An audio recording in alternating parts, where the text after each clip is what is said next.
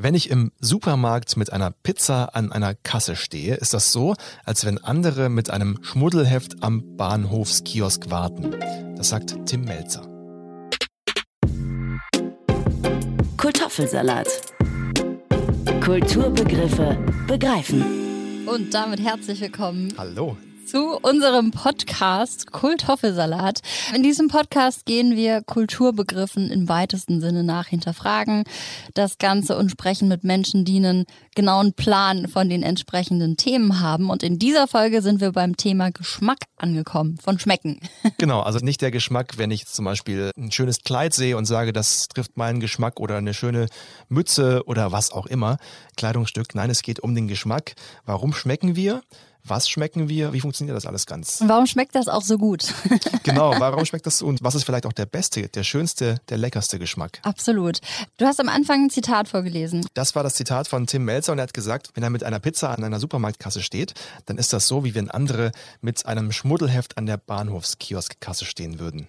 Das kann ich auf jeden Fall gut nachvollziehen. Er meint damit aber die Tiefkühlpizzen, denn Tiefkühlpizza hat ja bekanntlich mit Pizza wenig zu tun. Richtig. Und gerade als Koch oder als bekannter Fernsehkoch dann auch in dem Sinne, wenn du da an der Kasse irgendwie stehst und dir, ja, also ganz ehrlich, Tiefkühlpizza ist jetzt halt nicht das Allerfeinste. Also es ist schon lecker, aber es stellt keine großen. Ansprüche ans Kochen oder so. Genau. Nee. Jetzt nicht kulinarisch ganz weit oben mit dabei. Aber trotzdem könntest du wahrscheinlich sagen, was deine Lieblingspizza ist. Auf jeden Fall. Direkt Was ist deine Lieblingspizza? Tomatenmozzarella. Aber die mit diesen runden Mozzarella-Scheiben. Ja. Und da ist noch so grünes Pesto mit dabei und Ach so, Tomatenscheiben. die Tiefkühlpizza. Ja, Amok. tatsächlich. Genau. Ich Und deine? Tiefkühlpizza, die mit Spinat, habe ich immer gegessen. Ah, ja. Obwohl Und Kind- Feta? Nee, nur Spinat. Okay. Und obwohl Kinder eigentlich keinen Spinat mögen. Und bei richtiger Pizza, es ist richtig. ja genau, gemein für die ganzen Tiefkühl. Bitte weghören, die Tiefkühlpizza-Firmen. Bei richtiger Pizza ist es Rucola, Parmaschinken und äh, Parmesan. Parmigiano. Genau. Und das liegt unter anderem auch an einem Geschmackssinn, weiß ich inzwischen. Das werden wir vielleicht nachher auch rausfinden. Oh, da bin ich gespannt drauf. Auf jeden Fall waren wir bei dem Zitat von Tim Melzer und ich kann es absolut nachvollziehen, dass wenn du, wie gesagt, als Koch da stehst an der Kasse und dich erkennen die Leute, klar, also hier in Deutschland auf jeden Fall. Und dann ja, denken die sich auch, was?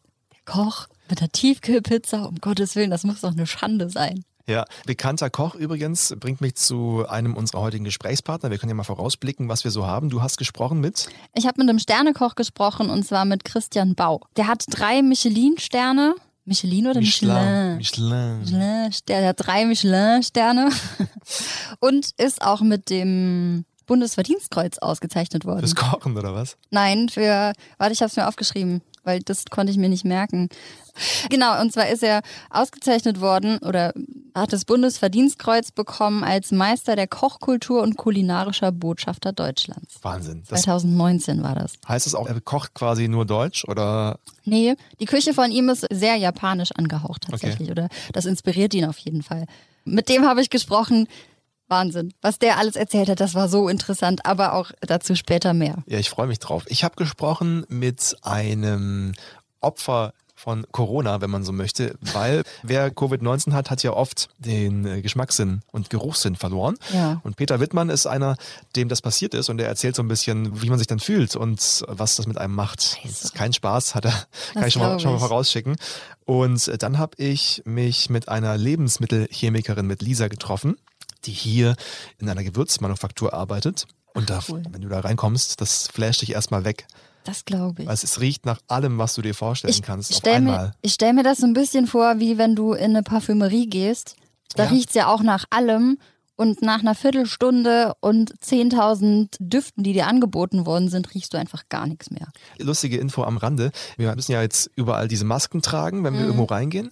Und habe dann vormittags meine Maske ausgezogen und im Auto auf den Beifahrersitz gelegt. Abends musste ich dann arbeiten und mit der Maske wieder ins Funkhaus rein und habe dann immer noch diesen Currygeruch im Mund. Wir suchen heute nach dem besten Geschmack. Was ist ein Geschmack überhaupt? Geschmack ist, das könnte ich jetzt erzählen, ich könnte es aber auch gleich Lisa erzählen lassen tatsächlich, weil die hat uns viel darüber, Oh. darüber gesagt. Hat die eine ganz Aber- klare Definition, was Geschmack ist? Die hat eine chemische Definition, weil sie eine Chemikerin ist. Ah ja, stimmt. Wir können die uns gleich mal anhören und gucken, was sie dazu sagt. Aber was meines Wissens Geschmack ist, du musst ja unterscheiden zwischen Geschmack und äh, Geruch in- in erster Linie. Und Aroma. und Aroma. Und Geschmack sind nur fünf Dinge. Genau. Du hast Süß, süß, salzig, salzig, ähm, bitter, sauer. sauer und Umami. Das ist Und der fünfte, genau. Der fünfte, und das ist ganz interessant, den gibt's seit 1910 oder so schon tatsächlich, Ach, hat man den äh, rausgefunden. Aber nur in Fachkreisen, ne? Genau. Also der Begriff an sich, der kam halt erst auch die letzten Jahre tatsächlich. Und viele wissen auch gar nicht, dass es den gibt. Und ich konnte mir lange Zeit auch gar nichts drunter vorstellen. Ich Ja. kann es inzwischen und ich habe mir von Lisa dann nochmal sagen lassen, was genau das ist. Du hast es ja bestimmt auch vom Sternekoch Ja, erklärt. auf hast du jeden. Fall. Aber da bin ich mal gespannt, ob die dasselbe meinen Ja. tatsächlich. Der hat mir nämlich auch versucht zu erklären, wie man Umami schmeckt. Aber ich finde, mit einer fachlichen Erklärung kannst du es dir sehr gut vorstellen. Ja. Also ich glaube, ich könnte Ja. jetzt sagen, was Umami ist, wenn ich es schmecke. Also Ich Ja. könnte sagen, das ist Umami oder das ist Umami. Ja. Spannend. Ich habe noch eine andere Definition gefunden und zwar ist Geschmack ein komplexer Sinneseindruck beim Essen, der durch das Zusammenspiel von Geruchssinn, Geschmackssinn, Tastsinn, Temperatur und sogar Schmerzempfinden entsteht. Das heißt, Schmerz ist auch Geschmack. Ja, Demnach. also und zwar Schärfe ist kein Geschmack an sich, sondern halt eigentlich ein Schmerzsignal, wird aber irgendwie immer noch als Geschmack mit aufgegriffen tatsächlich. Ja. Und noch ein weiterer Funfact an der Stelle. Man glaubt ja immer, dass wenn man Zungenpiercing hat zum Beispiel, dass das Geschmacksempfinden irgendwie dann beeinträchtigt ist. Ist aber überhaupt nicht so, weil das Piercing wird immer in der Mitte gestochen und da hast du halt wenige bis gar keine Geschmackssinneszellen. Man hat ja auch die unterschiedlichen Geschmackszellen an unterschiedlichen Zungenorten. An der Zungenspitze schmecken wir süß, an den beiden Seitenrändern sauer und salzig nehmen wir an der Zungenspitze und auch an den Seitenrändern wahr. Und bitter ist halt ganz hinten. Genau, das merke ich jetzt noch nach einer Minute nach dem Schluck Kaffee gerade. Schmeckst du das Bittere vom Kaffee noch? Immer noch. Mhm. Wahrscheinlich, weil es so ein Maschinenkaffee ist. Stimmt, da sind viele Bitterstoffe tatsächlich drin. Die vertrage ich nämlich nicht so gut, da bin ich immer schlecht von. Werde ich dir vielleicht auch noch erklären können im Laufe der Folge, warum du äh, Bitterstoffe nicht verträgst. Oh, da bin ich gespannt drauf. Ich habe auch noch gelesen, was ich super interessant fand, dass man beim Geschmack drei Phasen unterscheidet. Also du hast einmal den Anfangsgeschmack, der irgendwie nur kurz anhält, dann hast du den Hauptgeschmack oder aber auch Körper, nennt er sich. Ja. Und dann gibt's halt noch den Nachgeschmack oder Ausklang. Im Abgang. Genau, und letzterer, das ist der Geschmack, der bleibt, nachdem der Hauptgeschmack weg ist. Dieses, was du so noch rausholen kannst, wenn du machst, quasi. So wie die Weinsommeliers. Ja, genau. Das ist ja auch, wenn du sagst, oh, im Nachgang, aber mm, mm, oder so. Ja. Da habe ich ja ein interessantes Experiment vorbereitet für nachher. Apropos Weinsommelier. Sollen wir es jetzt machen? Vielleicht nach dem Interview. Okay.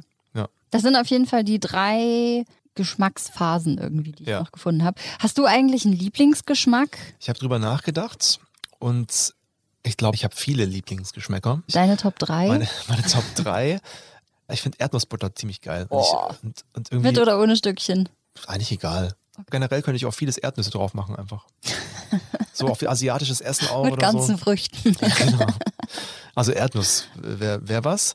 Vielleicht könnte Ja. man sagen, dass ich Nussfan bin, so Ja, generell. ja. Ich glaube, ich mag Nüsse. Und dann Wein in den unterschiedlichsten Geschmackrichtungen. Und da kannst du halt natürlich viel rausholen auch. Ob da jetzt Fass dabei war oder nicht, aber so generell. Und was ist dein Lieblingswein? Mein Lieblingswein Mhm. ist äh, Tempranillo. Ah, okay. Rotwein. Der, äh, ja, genau, der hat sowas Himbeeriges ganz oft. Und wenn du in einem Fass reifst, kommt da so eine Vanillenote mit dabei. Ach, cool. Also ich liebe Obst. Ja. Wirklich. Und da halt wirklich querbeet alles. Himbeere, Wassermelone, Pfirsich, Aprikosen, Blaubeeren, Äpfel, Bananen geht so. Aber alles Beerige, alles Melonige. Zitrusfrüchte sind nicht so meins. Und ansonsten, Es gibt weiß halt so nicht, viel Gutes. Käse, also Boah, Fett, Käse. Du kannst alles, Käsefondue. du kannst Ciao. alles mit Käse überbacken. Oder frittieren. Weißt du, dass die Schotten Snickers frittieren? Ja, davon habe ich schon mal gehört. Die Man kann sie essen auch Haggis, was Schafsinnereien im Schafsdarm ist. Was aber gar nicht schlecht schmeckt tatsächlich. Mhm. Aber Snickers frittieren ist schon, ich habe es mich nicht getraut, als ich mal in Schottland war, das Echt? zu essen. Das war mit, das ich war mit zu machen, krass. Aber wir haben keine Fritteuse und so im Koch frittieren, es gibt eine Riesensauerei. Ja, ich habe ich hab eine, Vielleicht gehe ich mal zum McDonalds mit einem Snickers. Entschuldigung, könnten Sie die mal bitte kurz frittieren? Genau, einmal für mich in die Fritteuse rein, bitte. Ja. Aber das ist Snickers frittiert, das ist ja Fett mit Zucker und Fett Mhm. und Fett. Und Fett. Und Fett ist ja auch Geschmacksträger tatsächlich. Aber was für ein Geschmack wird denn, denn dann transportiert, wenn das eh irgendwie nur Fett ist? Alles. Das ist Weißt du? eine Frage, ja. ja die, die, Mein Lieblingsgeschmack ist Fett. Genau. Geil.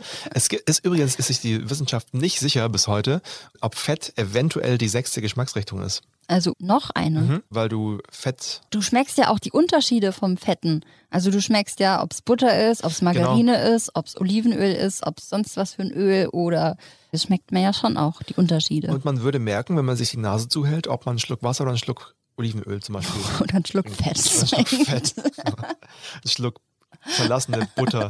Weiter im Text. Weiter im Text. Es gibt ja, ich habe mich ja, ich habe mal geschaut, ob es Lieblingsgeschmäcker der Deutschen gibt. Hast du auch geschaut? Ja. Willst du oder soll ich's? Also ich habe zwei Sachen rausgefunden. Ja. Und zwar einmal, da ist jemand hingegangen und hat, das ist aber schon ein bisschen her, 2017, hat quasi so gepinte Rezepte bei Pinterest ausgewertet und geguckt, welche Geschmacksrichtungen da am meisten durchgekommen sind, also welche Rezepte da auch oft gesucht wurden. Und an erster Stelle stand da auf jeden Fall Basilikum. Ja. Also das ist ja auch genauso wie Rosmarin so ein bisschen irgendwie fast schon Trend geworden. Ne? Du kannst ja alle Basilikum, Pesto, Eis, dann haust du Basilikum in Getränke rein und so weiter. Dazu wurde viel gefunden. Dann auf zweiten Platz war Koriander. Ja. Das spaltet ja auch immer so ein bisschen. Es gibt, also gerade bei Koriander, du hast die Leute, die es mögen und wirklich lieben und du hast die Leute, die es hassen. Wozu gehörst du? Boah, ich mag es nicht ganz so gerne, um ehrlich zu Ich, sein. ich mag es schon. Die, die es nicht mögen, sagen ja oft, dass es nach Seife schmeckt. Ja, es hat auch was Basisches tatsächlich. Kannst Und ich, nachvollziehen? wenn es ganz klein geschnitten ist, dass ich es eh nicht mehr rauspulen kann, dann Ja, ist okay.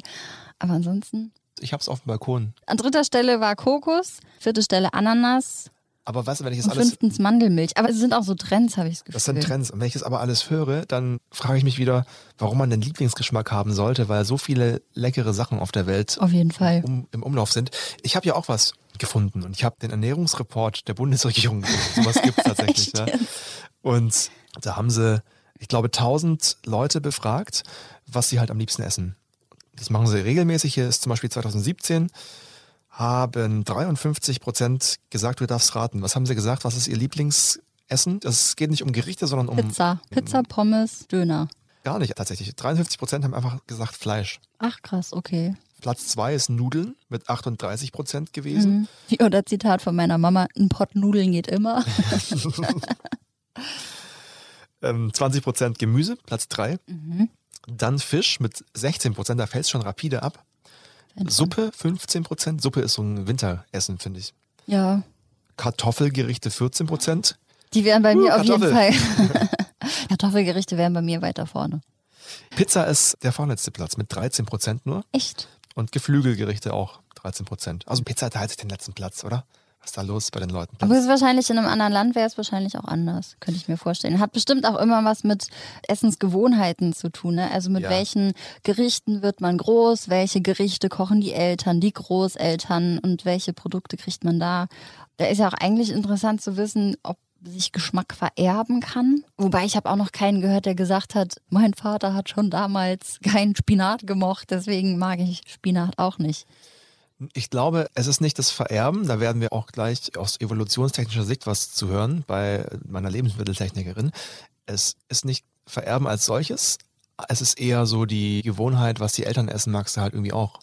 Und was geht ist, dass wenn du zum Beispiel die Mutter viel Erdbeeren isst oder so, während der Schwangerschaft, dann kriegt das Kind mit der Muttermilch ja schon so ein bisschen was davon mit. Ach, Dann kann es sein, dass es geprägt wird auf Erdbeeren. Zum Beispiel. Geil. Jetzt bin ich gespannt auf die Lebensmitteltechnikerin. Also du hast dich wo mit ihr getroffen? in einer Manufaktur, einer Gewürzmanufaktur. Also du gehst da so rein und dann hast du riesen Regale mit riesen Säcken voller Gewürze. Also alle Gewürze, die du dir vorstellen kannst, sieht aus wie auf so einem Bazar. Ja. Und dann haben die so große Trichter und kippen das Zeug da rein und mischen dann aber so die kleinen Gewürzgläser, Ja. die du dir vorstellen Ach, kannst. Das ist aber cool. alles erstmal so, ein, so eine Tonne Gewürz. Die mischen da alles rein und machen dann so unterschiedliche Gewürze. Und bei der Gewürzmanufaktur Ebbers, und da war ich dann vorgestern zu Besuch und habe mich mal ein bisschen durchführen lassen. Also hier äh, befinden wir uns so im Rohstofflager, also ein Teil des Rohstofflagers. Und wenn wir mal die Richtung gehen, da ist die Verwiegung. Also die ganzen Rohstoffe werden ja zuerst vorverwogen.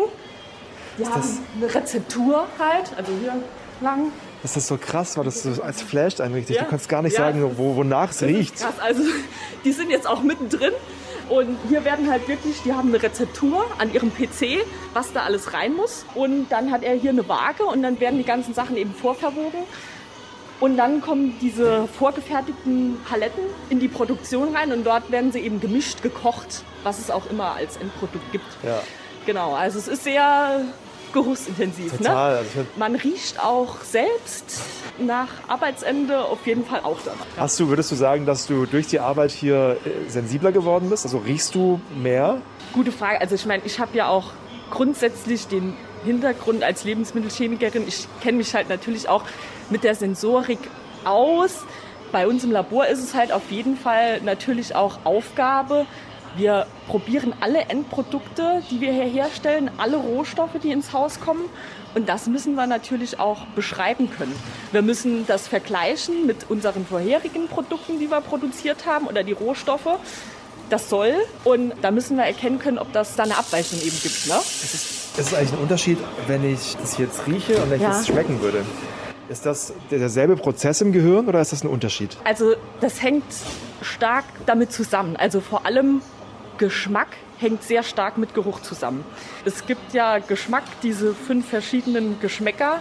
Und das ist eben, das sind nur die Grundgeschmäcker. Der richtige Geschmack kommt erst durch die Nase, durch den Geruchssinn. Was ist denn das, was riecht aus chemischer Sicht? Sind das Partikel oder sowas? Ja, oder? sind, also chemisch sind ja alles chemische Verbindungen, also Duftstoffe. Und bei Rosen sagt man, der Duft besteht irgendwie aus 500 verschiedenen Duftstoffen, die da zusammenspielen, dass es eben letztendlich dieser Rosenduft entsteht. Dass wenn du das riechst, denkst du an Rose. Die chemischen Verbindungen sind ja nie mit dem Auge erkennbar.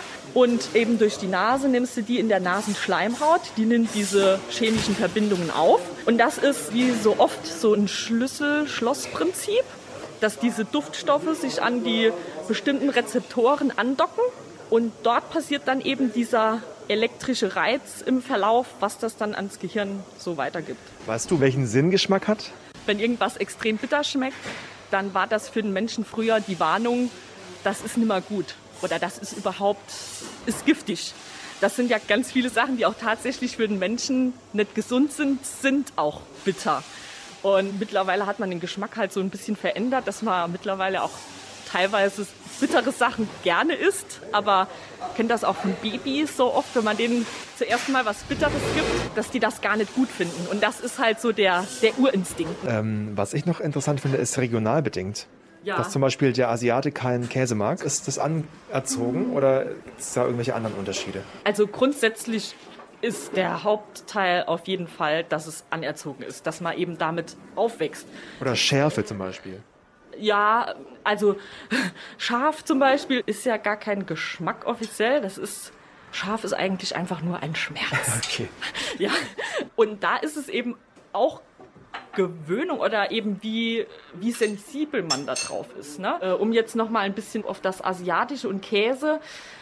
Das hat wiederum auch noch so ein bisschen Einfluss, dass die asiatische Bevölkerung auch die Laktose noch viel weniger verträgt als die Europäer, weil die kulturell bedingt die Kuhmilch gar nicht so verwendet haben und deshalb eben diese Laktase, die wir ja brauchen, um die Laktose in der Milch aufzuspalten, die bekommen da dann halt auch teilweise echt Probleme. Und die kannst du auch nachbauen, gell? Theoretisch die Aromen. Äh, ja, du kannst mittlerweile, ich will jetzt nicht sagen alle, aber ich glaube schon äh, ch- chemisch natürlich äh, herstellen, die Aromen. Also es gibt künstliche Aromastoffe, natürliche Aromastoffe und eben die Aromastoffe, wie sie tatsächlich in den Produkten drin sind. Das heißt, wenn du mir erklären müsstest, was ein chemischer Duftstoff ist, das ist einfach eine Verbindung Ja, genau. aus also, Molekülen. Ja, genau. Es gibt also einzelne Moleküle, die eben einen bestimmten Namen haben. Und wenn man mehrere zusammenpackt davon, dann ergibt das eben den Geruch von einem bestimmten Rose, Pfeffer, wie auch immer. Also es sind mehrere chemische Verbindungen zusammen immer. Also immer Kohlenstoff. Ja, also es sind ja natürliche Sachen. Das heißt, da ist immer auch Kohlenstoff mit dabei. Genau. Kohlenstoff, Sauerstoff, Wasserstoff. Das sind natürlich so die Grundelemente, alles was wächst. Alles Chemie quasi. Das war ja so mal will. interessant. Richtig cool. Und ich bin echt geflasht. Das, hat sie das gesagt oder hast du das gesagt mit den Rosen und Sie. dass, dass du da über 500 Unterschiedliche Partikel unterschiedliche Partikel quasi. Und die hast. setzen Rosenduft Ja, zusammen. Wahnsinn. Das ist alles pure Chemie.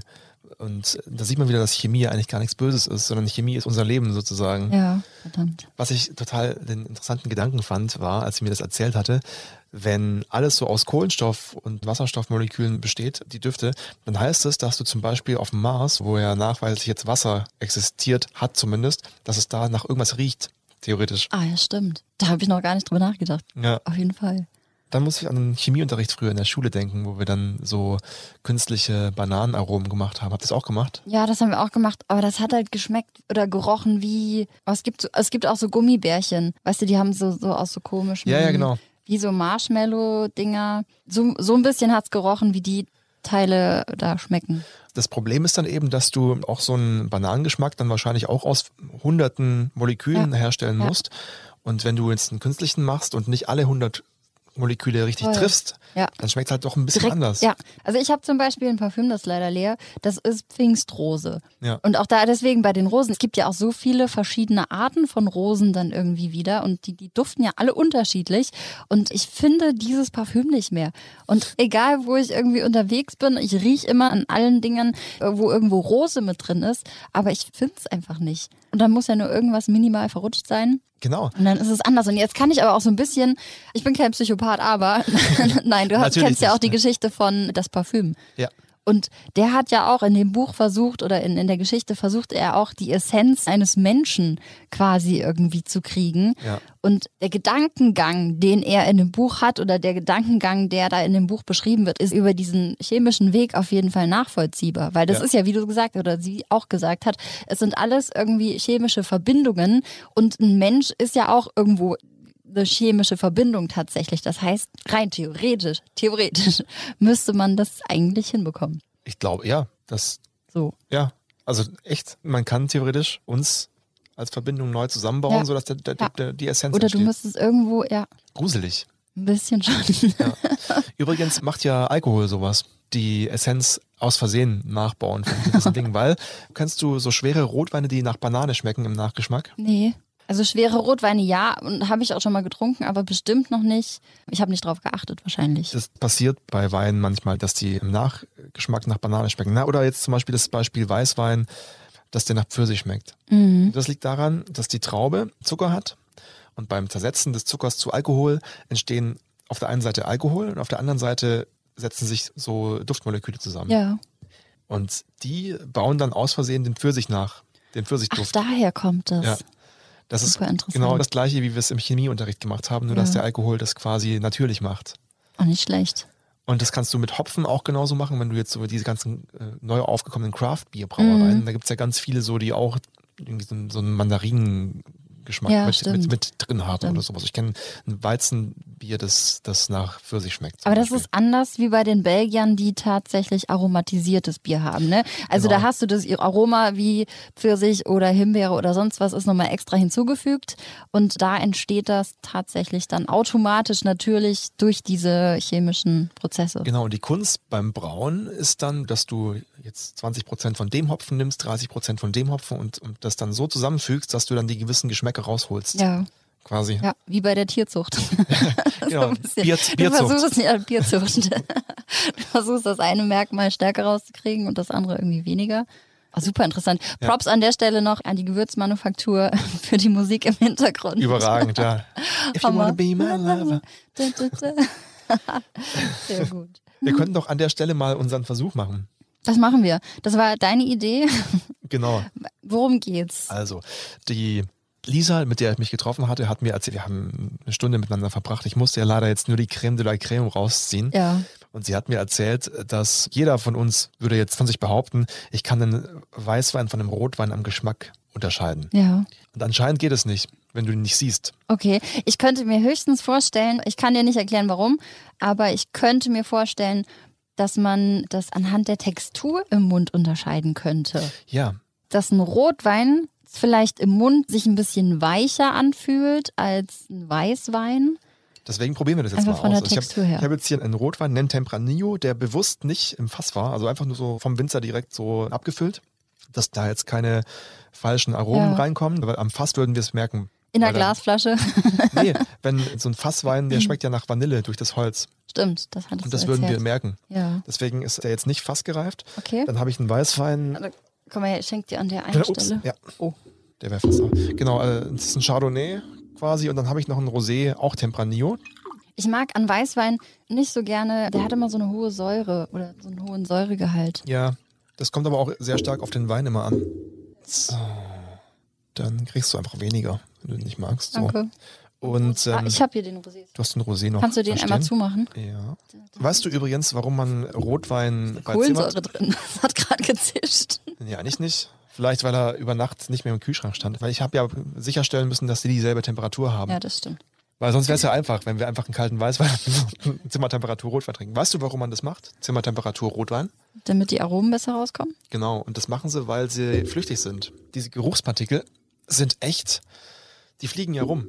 Und das ist wie wenn du kochst und der Dampf verdampft, sind die Geruchspartikel so flüchtig, dass sie bei Zimmertemperatur schon verdampfen. Ja, das Die stimmt. fliegen also echt zu uns in die Nase rein. Das fand ich auch interessant, dass sie erzählt hat, das sind Partikel anscheinend. Ziemlich Ja. eklig eigentlich, wenn du so Hundekacke auf dem Weg liegen hast und die riechst, dann geht da ein Stück davon in deine Nase rein. Das denke ich mir seit der Corona-Zeit jedes Mal, wenn mir jemand entgegenkommt, der am Rauchen ist. Ja. Und der hinterlässt dann immer so eine Rauchwolke. Und ich, dadurch, dass du auch im, im Fernsehen und sonst wo immer so Aerosolforscher hattest und so weiter, die dir dann irgendwas von Aerosolwolken erzählt haben, ekel ich mich jedes Mal davor, wenn ich dann den Leuten entgegenkomme und dann mir denke, okay, jetzt darf ich nicht einatmen, sondern erst in zwei Metern, weil dann kriege ich nicht mehr so viel von deren Müll ab oder atme ich nicht mehr so viel von deren Müll ein tatsächlich. Das ist das letzte Jahr über tatsächlich schon bei mir entstanden, dass ich mir Gedanken mache, wer wo ausatmet. Ja, es ist irgendwie ziemlich gruselig. Naja, jedenfalls der Rotwein, da verflüchtigen sich dann eben die Moleküle und du schmeckst dann mehr davon. Und wenn du den im Mund hast, verflüchtigen die sich auch noch in die Nase rein. Okay, also das heißt, hast du die Gläser vor dir stehen? Ich habe die Gläser vor mir stehen, jetzt muss einer äh, quasi starten. Okay, Und fang du an. Wir haben hier bewusst immer dieselben Gläser genommen, also dass man nicht fühlt. Genau. Da würde ich jetzt auf Weißwein tippen, wenn ich das rieche. Ja, ist richtig. Ha, Aber du kennst die Weine ja auch. das ist äh, gemein, genau. Das heißt, War das zweite hier? ach so, ja. Das ist der rote, oder? Mhm. Das ist der Rosé. Da muss man natürlich jetzt wissen, dass der Rosé und der rote die gleiche Traube sind. Das schmeckt nach Traubensaft. Boah, das ist aber interessant jetzt. Also, ro Warte mal, ich mach mir die Augen zu, ich greife mir einfach irgendwas. ja. Das ist das erste Glas. Ja. Ich trinke einfach direkt, ich riech nicht. Oh, das riecht doch, ich riech was. Das riecht ein bisschen nach Vanille. Ist das der Rotwein? Ich sag noch nichts, trink mal erstmal. Mhm. Und dann nimmst du den anderen hier. Guck mal, Safe der Rotwein, das erste. Das probier mal, zweite. probier mal den, ob du recht hattest. Mhm. Mhm. Mhm. Warte mal. Ist das der, das ist der, der zweite war der Rotwein, oder? Probier nochmal den anderen. Und der dritte? Ist der erste und dritten? Ja. Das ist der dritte? Mhm. Wenn ich jetzt nicht wüsste, dass du mir gerade eben ganz wenig ähm, Weißwein eingeschenkt hast, Mhm. also habe ich das jetzt gerade gemerkt, dass Ja, das hier der ja. Weißwein war. Ist das richtig? Ja. Okay. Ähm, und bei den anderen, ach, das war der Rosé, also war der erste doch der der, erste war der Rotwein, aber der Rosé ist extrem ähnlich, oder? Wenn du es nicht weißt. und wenn siehst. du, ja, und wenn du es gar nicht weißt, merkst du den Unterschied überhaupt nicht. Genau. Du merkst es wirklich nicht, weil auch der Weißwein, das schmeckt wirklich gleich. Beim Rotwein finde ich, dass der vielleicht von der Textur doch, wie du gesagt hast, weil er Ja. so ein bisschen was Pelziges hat, finde ich. Ja, genau, der ist weich im Mund irgendwie. Der macht so ein bisschen den Gaumen so trocken, finde ich. Was der Rosé jetzt aber nicht macht, wenn ich vergleiche. Das macht auf jeden Fall auch den Magen sauer. Ja, das sowieso. Ich habe es eben schon oder eingangs schon gesagt. Und zwar habe ich mit Christian Bau gesprochen. Der ist Küchenchef im Victors Fine Dining bei Christian Baul. Bau. Vic Jetzt habe ich zu viel Wein getrunken hier, verdammt. Victors Fine Dining bei Christian Bau. In Perlnennig ist das. Der hat drei Michelin-Sterne, hat das Bundesverdienstkreuz bekommen, war 2018 Koch des Jahres und was ich auch super cool fand, er wurde 2019 vom japanischen Ministerium für Landwirtschaft, Forsten und Fischerei zum Ehrenbotschafter der japanischen Küche ernannt. Wahnsinn. Richtig cool. Also seine Küche allgemein ist auch sehr an, ans Japanische angelehnt, weil er das super interessant findet. Wir hören einfach ein. Und woran und wie merkt man, ob jetzt etwas Umami ist oder schmeckt oder nicht? Also süß, sauer, salzig und bitter. Das sind ja die vier Geschmackseinheiten. Und Umami ist der fünfte Geschmackssinn, der alles andere übersteigt. Und ich sage mal, nehmen Sie jetzt mal das Beispiel, Sie essen ein Gericht wo sie versuchen, diese vier Geschmacksbilder rauszukristallisieren. Aber dann schmecken sie auf einmal noch ganz andere Dinge oder sie schmecken es vereint. Ich weiß nicht, ob Sie sich das Mhm. Ja, doch, vorstellen können. okay, ja. Das ist äh, schwierig, das in, in Worte auch zu greifen. Eigentlich ist es so, wenn man es dann im Mund hat und es an den Gaumen drückt, also so geht es zumindest mir, und darüber nachdenkt, okay, wo kannst du das jetzt zuordnen? In welche der vier Familien? Mhm. Ist das jetzt salzig? Ist das süß? Ist das bitter? Ist das sauer? Ja. Und wenn du denn das Empfinden hast, ja, du kannst da kategorisieren, aber nein, da ist ja noch was anderes, was darüber hinaus. Ja. Es ist wohlschmeckend, es ist süß, es ist salzig, ja. Es ist äh, bitter vielleicht weniger, aber es ist auch Säure da und so weiter. Aber das übersteigt diese vier Geschmackssinne. Ich habe ein Zitat auf der ähm, Homepage von Ihnen gefunden. Einfach kann jeder, perfekt muss es sein. Wie meinen Sie das? Also schließt sich das aus? Was ich damit sagen will, ist, dass man denkt, man ist relativ fortschrittlich im Handwerk und kann alles sehr schnell und, und man merkt dann ganz einfach, wenn man in, sich anderen Kulturen öffnet, gerade speziell vielleicht so einer strengen Kultur wie Japan, Ja.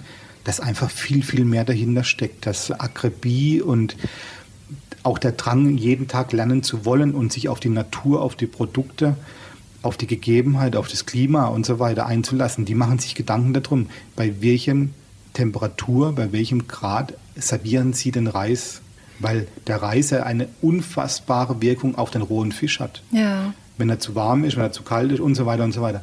Und wissen Sie, letztendlich haben Sie als Kunden nur ein Stück Reisbällchen mit einem Stück rohen Fisch oben drüber, ein Nigiri-Sushi. Ja? Aber die Japaner, die machen sich so viel Gedanken darum.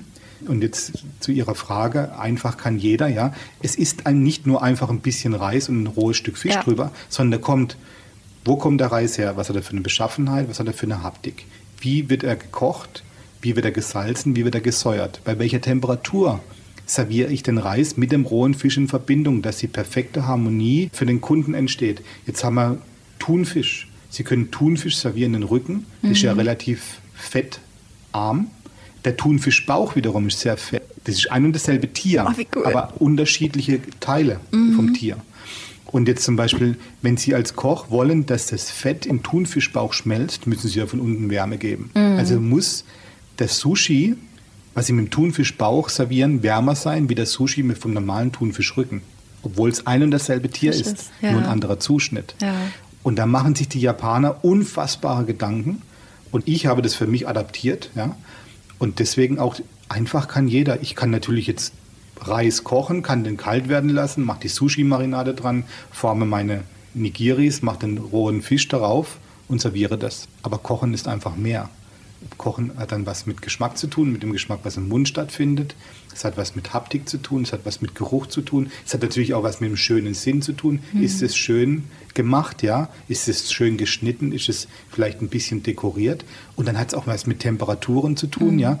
Äh, eben, ich habe es gesagt, einen Thunfischbauch. Mache ich kalten Reis unter den Thunfischbauch, dann schmeckt es halt fettig. Wird der Reis aber lauwarm serviert, dann schmelzt das Fett und dann sagst du, boah, ist das ein Schmelz im Mund. Und deswegen sage ich, einfach kann jeder, aber sich Gedanken zu machen und es perfekt zu machen. Und es ist einfach mit viel Mühe, mit viel Akribie und mit viel Arbeitsaufwand verbunden, den man oftmals dahinter gar nicht sieht. War Wahnsinn. Was meinst du? Da hat jemand Leidenschaft in dem, Auf was er jeden macht. Fall. Und er hat richtig Ahnung, abgesehen davon. Und ich finde, so das, was er beschrieben hat, beschreibt so ein bisschen auch den perfekten Geschmack, finde ich. Weil es halt nicht nur mit dem Geschmack an sich, mit dem Schmecken zu tun hat, sondern da spielt so viel drumherum irgendwie noch eine Rolle, wie er auch gesagt hat, ne? Die Temperatur, dann wie ist das Ganze aufgemacht, dann Ja. natürlich auch so, das Auge ist mit irgendwo. Ich war, als der das aufgezählt hat, mit dem Reis und mit dem Thunfisch, da habe ich noch nie in meinem Leben früher drüber nachgedacht. Das heißt, Geschmack ist deutlich mehr als einfach nur in eine Erdbeere beißen, Ja. sozusagen. Ja. Ja. Für den einen so, für den anderen so wahrscheinlich. Ne? Ich habe ihn auch gefragt, was denn sein Lieblingsgeschmack ist. Und den konnte er mir nicht sagen, weil er gesagt hat, er ist dafür viel zu neugierig. Mhm. Weil es, du kannst ja auch Geschmack aus vielen unterschiedlichen Bausteinen zusammenbauen. Zum Beispiel, hier, da fällt mir ein, kennst du den Film Ratatouille? Ja. Das ist die Ratte, Remy, Oh, Gusteau was right. beißt noch ein Stück Käse. Mm, yeah. Oh, amazing. Each flavor was totally unique, Und dann kommt eine Erdbeere dazu. Und dann, dann tut er sie zusammen. but combine one flavor with another, and something new was created. Ja, Das also auch dieses Spiel mit den Aromen im Endeffekt, ne? genau, dass du, dass du unterschiedliche, ich habe übrigens mal geschaut und drüber nachgedacht, was eigentlich zusammenpasst. Was passt denn zusammen? Vanilleeis und Himbeeren, Ja, warum auch immer. Käse und Weintrauben. auf jeden Fall. Klassiker. Oder wie Remy gerade Käse und äh, Erdbeere. Erdbeeren. Camembert und Erdbeeren schmeckt richtig gut, wenn du belegtes Brot damit machst. Oder so. Camembert und Preiselbeeren gibt es ja auch Ja. Burger mit. Ja, stimmt. Äh, Marmelade und Erdnussbutter, was du jetzt wahrscheinlich nicht so magst, aber es passt. Ja, Und Lachs und Dill zum Beispiel. ja das kenne ich Oder auch. Fisch und Zitrone. Ja, genau. Du hast ja auch oft äh, Lachs mit so einer Senfsoße Ja, genau. oder so irgendwie zum Beispiel. Ja. Das heißt, der beste Geschmack entsteht also vielleicht erst, wenn du, so wie auch die Geschmackspartikel sich zusammenfügen, musst du gewisse Dinge zusammenfügen, um den perfekten Geschmack Ja. zu schaffen. Und ich meine, Schmecken oder Geschmack, das ist ja auch eine Wahrnehmung irgendwo, ne? Ein Sinn tatsächlich. Und ich glaube, damit man das Ganze vielleicht auch als perfekten Geschmack irgendwo aufgreift oder so empfindet, muss halt drumherum auch noch alles stimmen. Das war auch super interessant, was der Christian Baum mir noch erzählt hat. Er weigert sich, das heißt, er weigert sich, er serviert sein Essen halt wirklich nur drinnen im klimatisierten Raum. Also das Restaurant bei ihm ist klimatisiert. Er sagt, irgendwie zum Kaffee und zum Nachtisch oder zum Aperitif kann man gerne draußen hingehen, das ist gar kein Problem, aber das Essen wird wirklich nur drin serviert, weil er da alle Störfaktoren soweit ausschalten kann. Ja. Also man kennt es ja auch, wenn man draußen sitzt oder irgendwo draußen frühstückt im Sommer, dann kommen irgendwann Fliegen und Wespen dazu oder abends, dann wird es auf einmal kühl und windig und dann, dann schubbert es ein und dann kriegst du das Essen serviert und schmeckt aber nicht so gut oder nicht so perfekt, wie es schmecken könnte, weil halt so viele Störfaktoren noch drumherum sind, die dir gar nicht erlauben, das als perfekten Geschmack oder als perfekt in dem Moment wahrzunehmen. Das erinnert mich daran, wie man im Urlaub einen, ein Glas Wein trinkt und sich dann die Flasche mitnimmt und die zu Hause nicht mehr schmeckt. Ja, genau so. Richtig. Das ist ja, das hatten wir vorhin, Konditionierung äh, funktioniert auch andersrum. Und Konditionierung wäre zum Beispiel auch, wenn du als Kind bei deinen Großeltern warst zum Beispiel und da, wenn Oma dir jetzt irgendwie was gekocht hat, was du später immer mögen wirst, weil du das immer verknüpfst mit dieser Heimeligkeit. Ja, das stimmt. Das heißt, mit Geschmack sind dann natürlich auch irgendwo Emotionen verbunden. Beziehungsweise man lernt einfach, dadurch, dass der Geschmack eine Wahrnehmung ist, wird dann irgendwann diese Wahrnehmung mit Emotionen verknüpft. Genau. Das ist dann der Grund, warum dir das Essen von deiner Oma so gut schmeckt. Ja. Aber auch nur bei deiner Oma. Das heißt, um den besten Geschmack zu finden, zunächst mal ist der immer subjektiv. Auf jeden Und Fall. um den zu finden, muss, muss man quasi tief graben in die Lebensgeschichte jedes Einzelnen. Ja, man muss sich echt mit sich selber auseinandersetzen und dann natürlich auch so dieses Anerzogene, was habe ich von zu Hause aus an Geschmäckern tatsächlich mitbekommen und dann dieses, was schmeckt mir auch einfach gut. Was war eigentlich das ekligste, was du jemals gegessen hast? Das ekligste. Boah, ich habe mal Leber gegessen. Ja. Also Innereien sind nicht meins. Also das gehört auch schon zu den Kutteln top eklig. unangenehmen Sachen. Also da war einmal dabei Leber, dann Kalbsbrie. Habe ich zum ersten Mal gegessen in dem Moment und es war auch gut. Und es hat auch tatsächlich geschmeckt, muss ich sagen. Und das waren so zwei Stücke. Und dann hatte ich das erste Stück aufgegessen und dann ist mir wieder in den Kopf gekommen, was ich gerade esse. Und dann war es vorbei. Ja. Dann konnte ich das zweite nicht mehr essen. Also es war wirklich nur Kopfsache. Okay, und man hat halt noch so ein bisschen die Form und die Windungen vom Gehirn gesehen. Ja. Das war nicht so meins. Aber eigentlich hat es nicht scheiße geschmeckt, aber mein Kopf hat mir in dem Moment gesagt, das ist jetzt Gehirn, was du isst. Und dann konnte ich es nicht mehr essen. Auch wieder kulturell bedingt eigentlich, gell? Weil, Ja. weil andere Leute essen das. Absolut. Ich weiß gar nicht, ob es wirklich kulturell bedingt ist, aber so die Vorstellung, die man im Kopf hat, was man dann jetzt isst. Ja, doch, kulturell. Ja, weil ich habe Weil es ist ja gelernt. Genau, ich habe in Südafrika mal in Johannesburg in so einem Township in einem Behindertenheim eine Woche verbracht und habe da dann Raupen bekommen. Ja, Und das ist ja für uns auch erstmal eklig, die, die das nicht kennen, Ja, die das Raupen. stimmt. Die haben geschmeckt wie Bacon. Wenn waren das auf so weiße, dicke Raupen? Nee, so kleine schwarze eher. Oh. Und die waren so knusprig auch und haben geschmeckt wie Bacon, tatsächlich. Ach krass. Und hat es sich aber Überwindung gekostet, die zu essen oder Ja. ging das klar? Ja, reinzubeißen erstmal schon, aber dann, dann ging es, wenn du gemerkt hast, die schmecken ja eigentlich ganz gut. Ja. Das Schlimme ist, dass man dann in dem Moment, während man das isst, was man vielleicht jetzt eigentlich nicht so als appetitlich empfindet, dann verargumentiert man das im Kopf, um weiter zu essen. Ne? Du sagst dir in dem Moment ganz bewusst, okay, das schmeckt aber gut, das schmeckt super lecker, guck mal, das schmeckt nach Bacon, das sind gar keine, so schlimm sind die Raupen la, gar la, nicht. la, La, la, la, es schmeckt doch. mhm. Aber hast du es danach nochmal zu Hause gegessen? Nö, die kriegst du ja auch nicht. Stimmt. Die Ja. Aber ekliger war Kutteln, also so Kuhmagen. In Scheiben gab's da, geschnitten oder ja, so. das gab's da auch und da habe ich dann fast spucken müssen. Das, das, ging gar nicht. das stelle ich mir vor wie Schuhleder. ja, ja, ja. Wie, das trifft wie, als würdest du ewig auf Knorpel. Ja, Boah, ja, unangenehm. nicht so lecker. nee, gar Ja. nicht. Da hofft man doch manchmal, dass man seinen Geschmackssinn gar nicht mehr hat. Ja, stimmt. Wobei besser schlecht als gar nicht, oder? Ja, wahrscheinlich auch. Du hast nämlich noch mit einem gesprochen, der seinen Geschmackssinn verloren hat. Genau, Peter Wittmann heißt er und hat Corona-bedingt seinen Geschmackssinn verloren. Zwar nur für ein paar Wochen, aber es waren harte Wochen. morgens beim Frühstück merkte ich dann, dass der Kaffee ziemlich läppsch ist. Und habe dann noch gedacht, oha, hoffentlich hat es mich jetzt nicht erwischt. Weil man hat ja von diesem Geschmacks- und Geruchssinnverlust schon gehört. Ja, ja. Äh, habe dann auch wirklich den äh, Kaffee noch probiert. Habe meine Partnerin da gefragt, ob sie überhaupt Kaffee reingemacht hat. Durch Quatsch, natürlich hat sie Kaffee reingemacht. Dann haben wir gedacht, oha, mein Test war dann wirklich in die Küche gehen und Maggi den Finger machen und probieren. Und es war wirklich nichts. Absolut kein Geschmack mehr. Ich ging dann ins Badezimmer, habe dann ähm, Deo genommen, die Handinnenfläche gesprüht, direkt dran gerochen, nichts mehr. Von jetzt auf gleich wirklich über Nacht komplett Geschmack und Geruch weg. Wie hast du dich denn gefühlt in dem Moment? Ja, zwiegespalten. Also einerseits hatte ich dann wirklich gedacht, okay, so wie ich gehört habe, dass es Geschmacks- und Geruchssinnverlust gibt, habe ich jetzt erlebt, habe ich auch gehört, dass er wieder zurückkommt.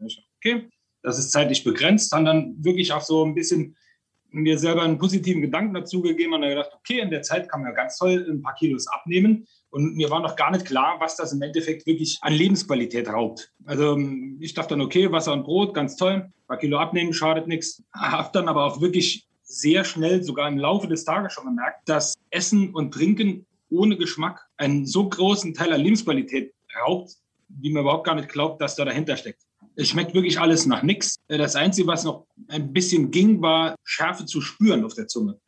Das ging noch, aber sonst wirklich gar nichts. Kleine Anekdote noch dazu. Ich habe mir dann wirklich kurz vorher auch so einen gusseisernen Topf bestellt. Der wurde dann auch an diesem Tag geliefert mit einem riesen Rezeptbuch mit ganz tollen Bildern drin. Hat es dann noch ein bisschen verschärft, die Situation. Und da ich gerne und viel und oft sehr, sehr lecker esse, war das schon hart. Also spätestens am zweiten, dritten Tag habe ich mir gedacht, das, das gibt's doch nicht. Es war äußerst unangenehm. Also das heißt, du verlierst ja komplett die Lust auch am Essen wahrscheinlich, oder?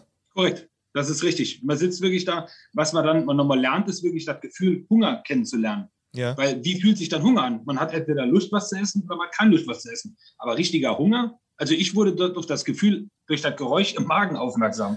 Ich wusste wirklich nimmer, wie sich Hunger anfühlt. Du hast den Unterschied zwischen Hunger und Appetit jetzt erstmal kennengelernt, sozusagen. Wieder neu kennengelernt. Genau. Ich gehe mal davon aus, dass ich mich schon mal kannte irgendwann. Aber es ist wirklich so, dass ich dann auf einmal dachte, so, boah, was ist denn jetzt? So ein Magenkrummeln, ein leichtes Ziehen im Magen. Was ist denn jetzt los? Bekomme ich jetzt noch eine Erkältung obendrauf, also on top zu dem ganzen Corona. Und dann wurde mir irgendwann mal klar, ups, das ist Hunger. Das ist einfach nur Hunger. Und kein Alkohol wahrscheinlich auch, kein Wein, kein. Das bringt ja nichts. nee, Quatsch, nee, nee, wirklich nicht. Es ist auch Bier trinken ist eine Geschmackssache. Genau, es sagen immer alle, ja, ja, vor allem als Jugendliche, ich trinke für die Wirkung. Dabei ist es überhaupt nicht so. Tatsächlich ist es, äh, geht es auch da um den Geschmack. Was würdest du sagen, im Nachhinein betrachtet, fällt am meisten auf, fehlt am meisten, wenn du nichts riechst und schmeckst? Ja, ich kann es wirklich nur als Freude, als Lebensqualität, als ja, als Freude an der Umwelt erklären. Letztendlich kann es ja auch gefährlich sein, wenn du jetzt zum Beispiel irgendwie einen Rauch nicht riechst oder sowas oder Gas. Hast du da Ja. dir jemals Gedanken drüber gemacht? Hätte ich machen sollen, da ich seit über 30 Jahren in der Feuerwehr bin? Nein, habe ich nicht. Ach so, als Feuerwehrmann keinen Rauch riechen ist auch. äh, Hast, äh, hast naja, du, man wird ja dann, man bekommt ja Bescheid, wenn es irgendwo noch Rauch riecht. Ja, nee, ja. also da habe ich jetzt wirklich so jetzt nicht dran gedacht, es ging mal mehr um die Geschmackssache mit den, ja, wirklich verfault, unreif, ja, verbrannt vom Geschmack, also verbrannt äh, vom Essen her. Da habe ich mir wahrhaftig mehr Gedanken drüber gemacht als über den. okay, Fazit deinerseits einmal und nie wieder wahrscheinlich. Kann man sich das aussuchen. Wenn ich was aussuchen kann, dann einmal und nie wieder, ja. Danke, habe ich, trug mein T-Shirt, habe es überlebt, aber es ist wirklich, es ist, es ist eine Qual. Ja, eine Qual für, für. Peter Wittmann. Wir haben, wir haben am Ende so einen kleinen Exkurs zum Ge- Geruch gemacht, weil wir gelernt haben heute, dass Geruch und Geschmack ja irgendwie so ganz wichtig Ja. zusammenhängen, weil der Geruch oder die Nase ja den Geschmack erst ausmacht. Beziehungsweise Geschmack sind ja die fünf Elemente, die wir hatten und diese Aromen, die haben ja mit Geruch zu tun und das fand ich ganz interessant als Feuerwehrmann, dass er eben gesagt hat, ja, es ist halt wichtig, dass du riechst, ob was brennt. Eben, weil ja, um dann auch Sachen oder wie du es ja auch gesagt hast, Gefahren irgendwie einordnen zu können irgendwo. Was ich echt witzig fand, dass er gesagt hat, er hat irgendwie so ein Ziehen im Magen gehabt ja. und hat erst gedacht, er wäre krank. Genau. Noch, Dabei war es Hunger. Da stellt sich mir seit wann, also wann hat er das letzte Mal richtig Hunger gehabt? Ja, wahrscheinlich isst er halt einfach immer, wenn er Bock drauf hat und ja.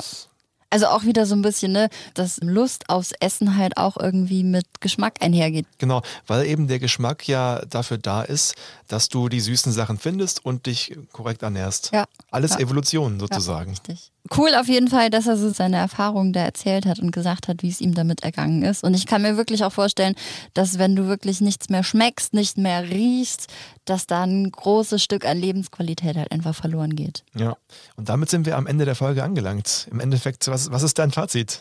Also mein Fazit am Ende ist auf jeden Fall, dass Geschmack was sehr Persönliches ist, sehr subjektiv auf jeden Fall. Dass wir aber schon auch insgesamt durch unser Umfeld natürlich auch geprägt sind, mit welchen Geschmäckern wir jetzt groß werden und welche Geschmacksvielfalt wir quasi kennen und welche nicht. Und das fand ich auch nochmal interessant, mehr über diesen Umami-Geschmack ja, tatsächlich ja, ja. zu erfahren und auch nochmal zu lernen, dass es diesen perfekten Geschmack irgendwie nicht gibt, weil da noch so viel mehr mit reinspielt.